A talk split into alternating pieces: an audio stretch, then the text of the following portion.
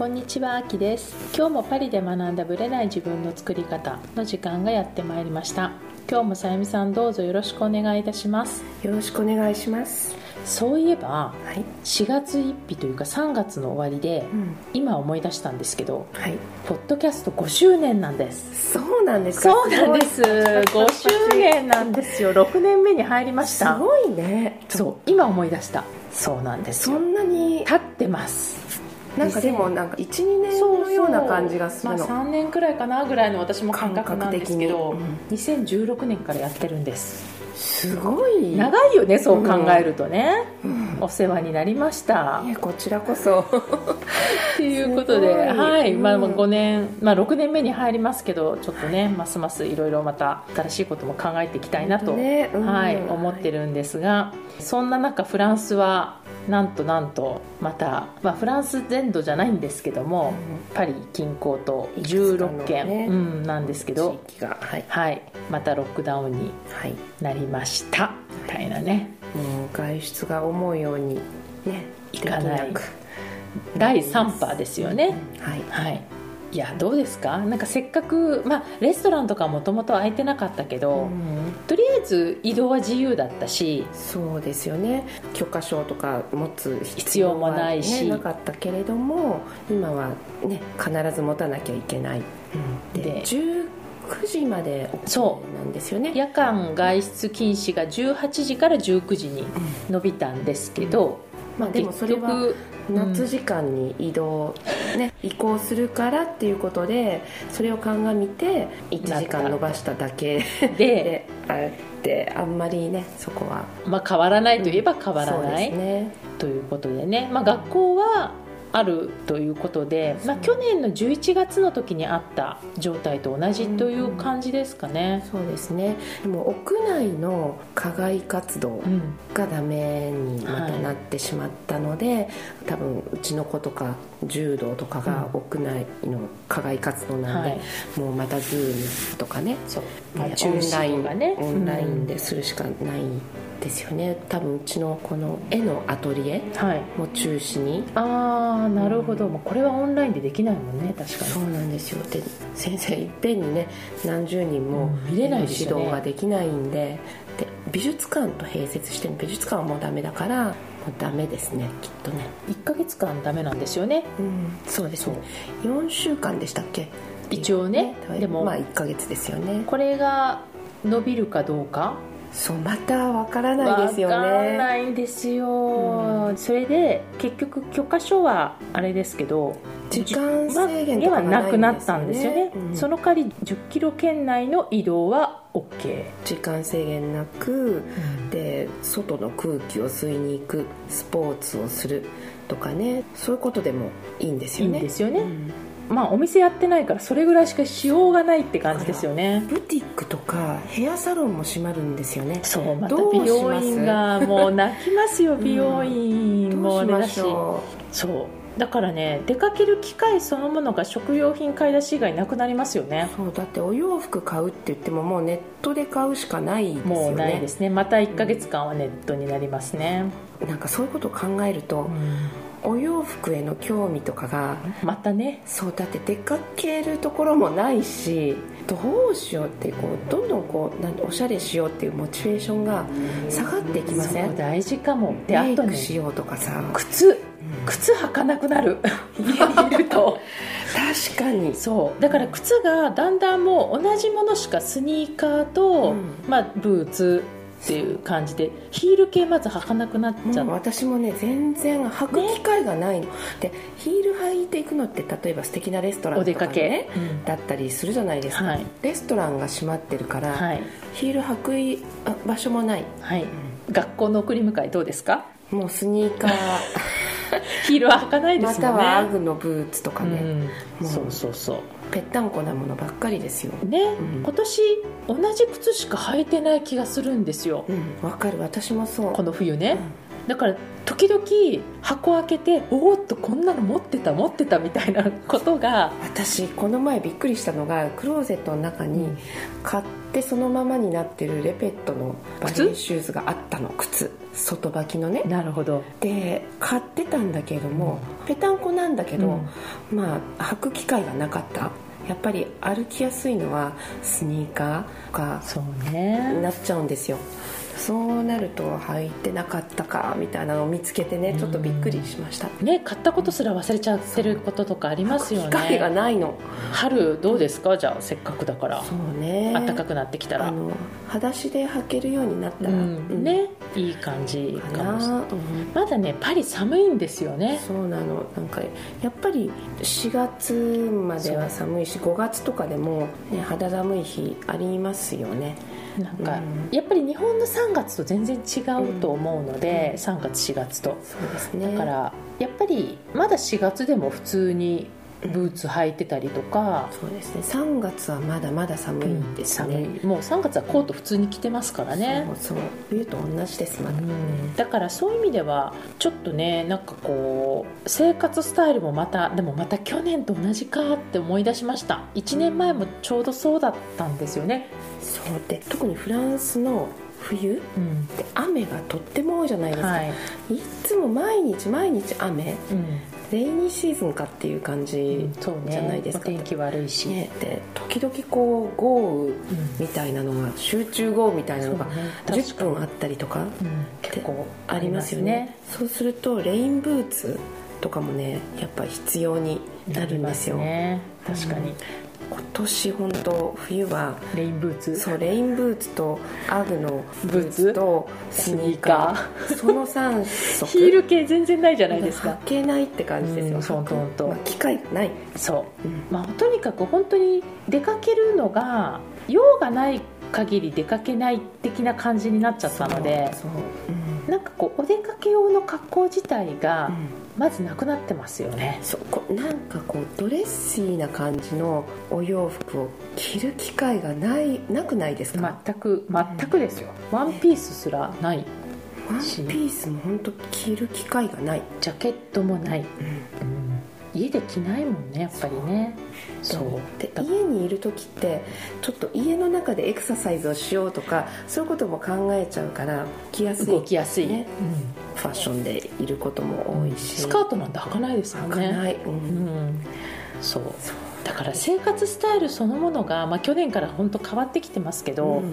ね、どういう格好をして生活するかもちょっと変わってきてはいるかなとうん。思います、まあ、やっぱりねちょっと4週間後どうなってるかね、本当ですね。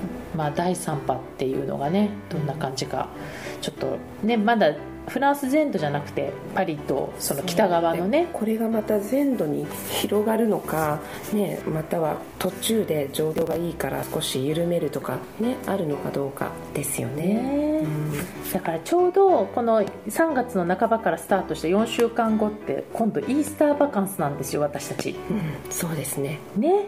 だから結局またバカンスかみたいなね。そう。でバカンスになってもどっか行けるんだろうかっておそらく無理無理でです。すよね。まあ、だからね今ちょっと夏の話とかも始まってるんですけど、なんかねやっぱ去年の時もそうでしたけどちょっと絵空事のようであんまりバカンスっていう気分とかまでまだ行けないんですよね。本当に行けんのかなみたいな。何も予約ができない。そう。誰もしてないですよね。あとギリギリまで様子見るみたいな人は多いんじゃないかなと本当ギリギリのタイミングで政府の、ね発表みたいな。また発表があってうん方針が変わったら行けなくなっちゃったとかっていうのが多分すごい多く出てくると思うんですよ、はい。ね、国をまたいでっていうのはさらに難しいし。特にヨーロッパね、うん。そういうのは。あと車で移動できるとかだったらまだいいけど飛行機乗らないといけないとかなったらますますまた大変ですからね、だからヨーロッパ全土も、うん、なんか夏はどうなのかなっていう気はしますけどね。そうですね。しばらくはちょっと難しいかなという気がします。はい。それでは本編スタートです。はい。本編です。これは4月の頭の配信なんですけどもちょうど今3月の終わりにこの録音を撮っています。この間ねちょうど3月のノート術の本講座の3回目の授業がちょうど終わってちょっとまあちょっとではないんですけどもまあほっとしてるっていう感じですね。で今回ね本当に初めてということもあって私なりにテキスト作りから講座の中身まで結構いろいろ考えながらやってきました。でねやっぱりまあ終わったばっかりなのでね実際の生の声っていうのはコミュニティとか実際に講座に出てくれたライブで出てくれた人の声しかまだ聞けていないんですけれどもでも、まあ、ノート術に参加したこと自体が自分の人生を変えるきっかけになったって言ってくださった人もいるし、まあ、実際にね今までずっと迷い続けてたんだけれども自分自身で自分のこれからのことを全部決められるようになってきたっていう人もいるし実際にまあ収入という形だったりお仕事という形で何かしら結果が出てきたりまあお仕事というその数字的なね収入とかだけじゃなくてもこういう結果が来ましたよっていうお声もたくさんいただいています。実際には、まあ、すぐに結果出る人もいるしそういう何て言うのかなこの1ヶ月の間に出てこない人もいて当然だと思います。実際に私自身も数日間でなんか全然出なかったし体感したのってやっぱり1ヶ月半とかぐらいかなと思ってます。なのでもちろん願望っていうのは人によっても全然違いますし私自身も人によってね全然ペースはあって当然だと思ってるからやっぱり気にはしてないしむしろ講座の中でも言ったんですけどもこの終わった瞬間からがスタートだよねっていう話はしています。結果的にねやっぱり何が強いかってこれを続けていくことがその人を願望達成に向けて強くしていくんじゃないかなと思ってます。だから数日間で結果が出たからといってその後やらなかったら結果的に同じだからやっぱりそれを信じて自分の脳を自分の可能性を信じてやっていくっていうのはすごい大事かなと思っています。実際にね今回まあ言おうかどうかちょっと迷ったんですけれどもまああえて参考になればっていう形でね一つだけお話ししたいなと思うことがあります。私の、まあ、今回のノート術に関してまあ、ポッドキャストをねいつも聞いてくださってる方が、まあ、実際受けてみたいということをねおっしゃってくださったんですよ。ただその方っていうのは今現在、まあ、視覚に関して障害を持ってらっしゃって目が見えない状態なんですよね。でそういう方がノートできるでしょうか？みたいな感じで、まあ、相談を受けたりもしました。で結果的に受けてくださったんですけれども、まあ、そこでもねまあ、何度も講座の中で私も言ってたんですがノート術ってもちろんね私たちはほら目が見える前提だから書くのが当たり前って感じだと思うんですけどノートを書くことが大事なのではなくって願望を達成する願望を実現していくっていうことが大切だからそのツールがねノートじゃなくても全然いいわけですよ。私が、まあ、ノートって一番スペック的にもねいいよって言ってるだけでそれが使えないからダメなわけではなくてなぜかというとノートを書くことがゴールではないからノートを使って願望達成する方がゴールなので願望達成できるんだったらノートを使わなくてもできる方法を考えればいいんですよね。でそのヒントをやっぱり彼女がいることで私も考えさせられたし実際に今回講義の中でも話し方とかねそういう部分もかなり意識させていただきましたやっぱりその方がいなかったら、まあ、画面共有ねしてても彼女は見えないわけでやっぱりそういう部分をねどうやって配慮するかとかねどうやったら伝わるだろうかっていうのをすごく意識してやったのもやっぱりそういう方が受けたいと思ってくださったからじゃないかなと私自身も思っています。なのでノートが書ける人がノート書けませんなんてまあ私はね一種の贅沢な悩みだなとは思うんですがまあそれぞれの立場でねいろいろ悩みはあるしやっぱり一番大事なのはノートに書くことがゴールになってはいけないというところだけはお伝えしていきたいなと思います。でね私もよく言ってるんですけども私は講師ではあるけれども先生というよりはどちらかというと一足先に始めた先輩みたいな感じなんですよ。私がやってきたことっていうのは一つの参考例であって私もこれからずっと続けていくしもう一緒にね受けた仲間でこれからも続けていきましょうみたいな考え方なんですねだからやっぱり仲間がいるとすごく続けやすいっていうのは、まあ、ダイエットとかねそういうのでもあると思うし全く同じだと思うんですよね。続けるようなシステムを作ったり仲間を作るっていうのは非常に大事で、まあ、それをね込みの中で続けていきたいと思います。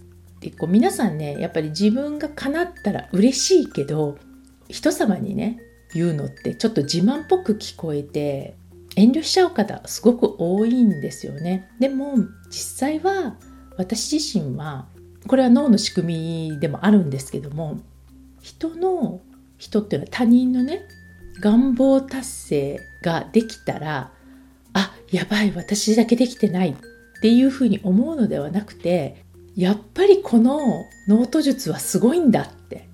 つまりこれを活用していけば私も絶対叶えられるんだっていう方に考えてほしいんですよね。だからコミの中でもとにかく叶ったらちっちゃいことでもいいから自慢してくださいって言ってるんですけど自分と相手を比較して落ち込ませるためにやるのではなくあくまでもこのノート術のこの仕組みがすごいんだから自分も続けていけば必ずできるんだっていう体感をしてほしい。そして人の願望達成はイコール自分の願望達成と同じ感じで脳に伝えてあげることもできるんですよね言い方変だけど脳を騙すみたいなね一種のね感じでできるのでそういう形で活用していくと私だけができないとかね私だけどうして結果が出ないのっていう発想にはならないかなと思っています。まあ、4月以降も続けていくつもりです。まあ、今のところ4月の日程だけ決まっているんですけども5日と15日と25日です。で実際には全部アーカイブで参加してる方もいらっしゃいます。やっぱり当日どうしても難しいとかやっぱり時差の関係でねどうしても難しいっていう方いらっしゃるのででも私はアーカイブでも全然結果が出ると思ってるしその部分をコミュニティで補えると思ってるのでねライブで参加できないから結果が出ないってことは全く関係ないと思ってますのでもし途中参加からでもねやりたいという方はぜひぜひ参加してください。私も考えたらね一番最初に自分がノート術受けた時ってもう1回目とっくに終わってたんですよね。2回目の講座の2日前かなんかに知ったんですよ。で慌てて2回目の講座の前日にまたか手続きをしてで慌ててその1回目の動画もらってとりあえず予習してノートも全く準備しないまま2回目の講座に入ってったみたいな感じだったんですよね。だからそういう感じでもね良ければ途中からでも全然入りますのでもしよかったらね5日からスタートしますので稼ぐノート術とパリプロジェクトで検索していただければ講座の詳細は出てくるのでそちらの方からご覧になってください。で最後にね私、まあ、先週ずっとやってたんですけども私自身やっぱりねいきなりねノート術やりたいっていう風になっても巷にあるノート術と何が違うのとか具体的に何やってんのとかやっぱりちょっと興味はあるけどなかなか入れないっていう人もいらっしゃると思うんですよね。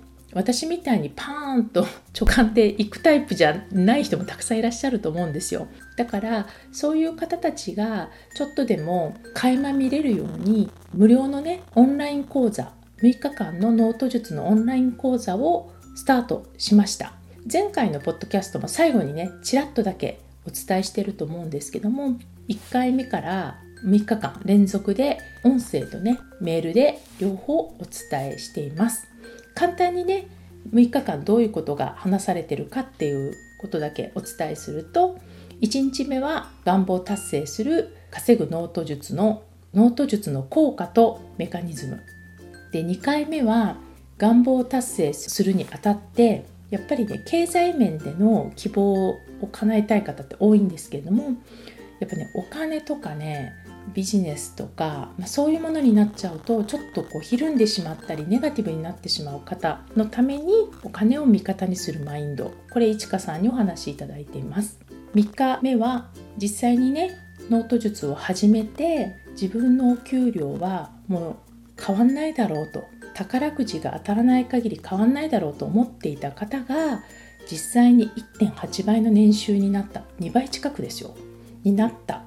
というそのご本人にインタビューをさせていただいています。で4日目が稼ぐノート術の、まあ、創設者でもあるいちかさんにノート術の彼女から見た凄さ実際に彼女も結果を出してきた人なのでその凄さを彼女の口から伺っています。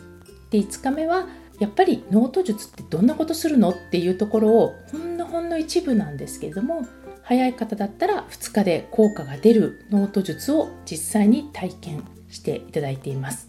で最後はノート術の稼ぐノート術の全貌についてお話しして終わると。いう形になっています。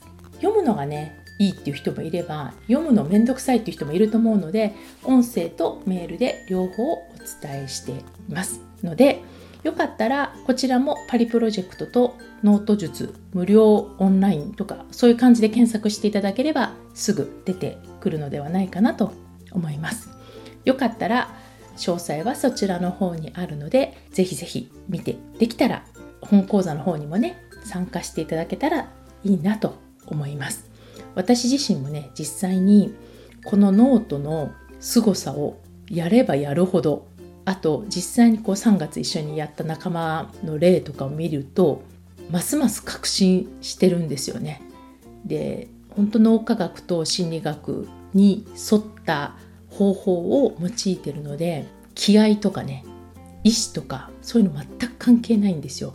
脳の仕組みを使ってるのでだからそういう意味では脳と心理学をうまく科学的にね活用したものとなってますのでただノートを書いて待ちましょうみたいなねそういう感じではないとこだけはまあ無料の方でお伝えしてますのでよかったら見てください。ということで4月もまた楽しくやっていきましょう。ありがとうございました。